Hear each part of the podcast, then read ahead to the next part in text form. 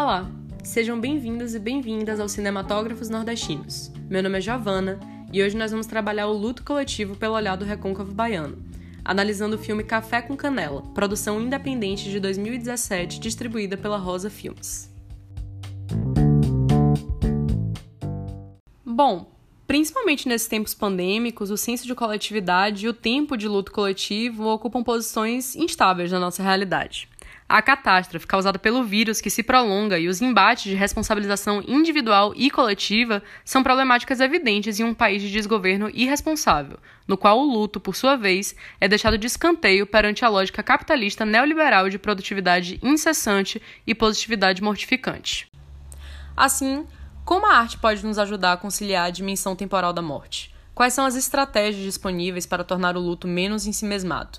Um passeio pela região do Recôncavo Baiano, em plena ebulição cinematográfica, pode nos ajudar a contemplar as possibilidades criativas de resistência comunitária aos traumas individuais e sociais, já que as obras lá produzidas são um belo exemplo da proposta de um fazer cinema coletivo.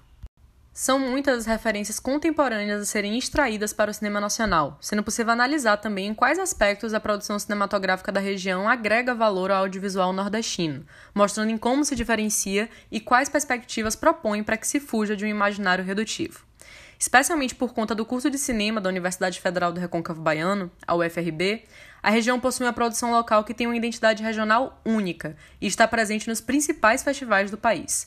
A maioria das pessoas que produzem cinema em Cachoeira, uma das cidades contidas nesse espaço geográfico, é egressa ou aluna do curso de cinema da UFRB, inclusive.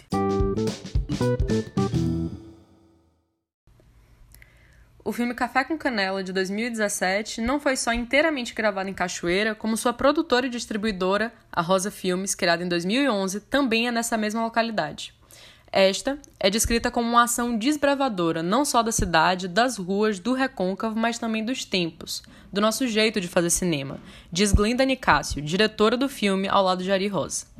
O longa acompanha principalmente as histórias de amor e perda de Violeta e Margarida, dando importância também aos pequenos lutos vivenciados pela comunidade na qual estão inseridas, conferindo às personagens, mesmo que talvez não relacionadas no primeiro momento, uma proximidade em relação aos seus sofrimentos.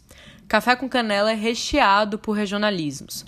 Porém, em nenhum momento se faz com que as personagens retratadas sejam meras caricaturas ou estereótipos baianos. A tradição de um fazer cinema coletivo, dita típica do recôncavo pelo seu diretor e diretora, é enfatizada a partir da própria história e metalinguagem do filme.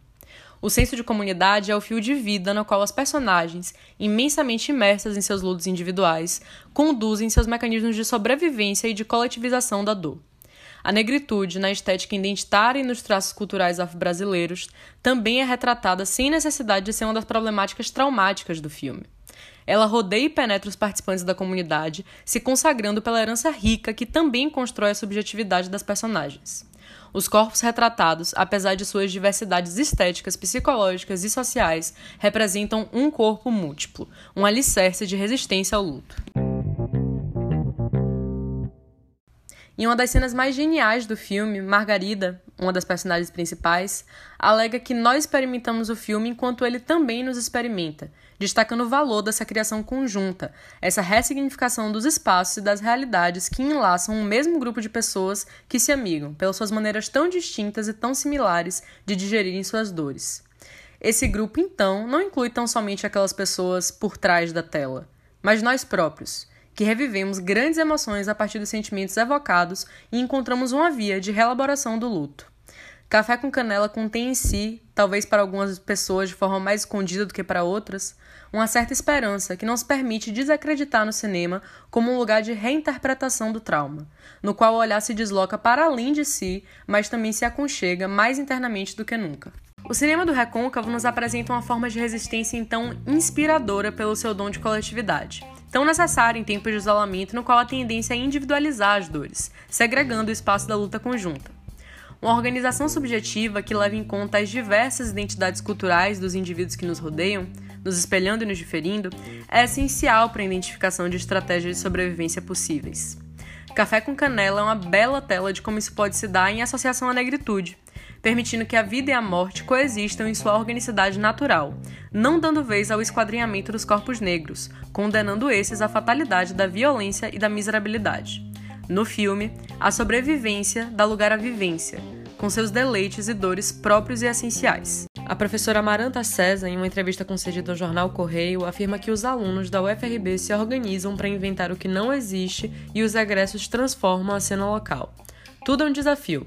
Nesse sentido, você termina contando com um engajamento muito particular, um lugar de coragem, de ação e de profunda invenção.